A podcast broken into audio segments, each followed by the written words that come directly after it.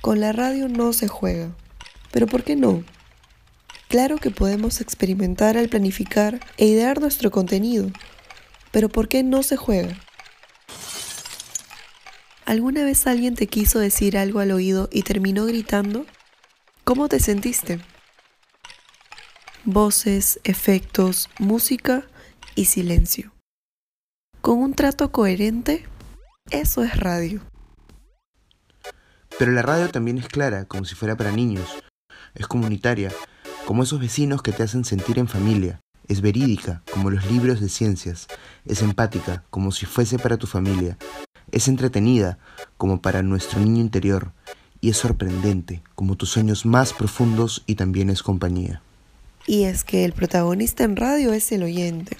Este debería ser el pasajero hacia su destino soñado, con ningún inconveniente en su vuelo primera clase.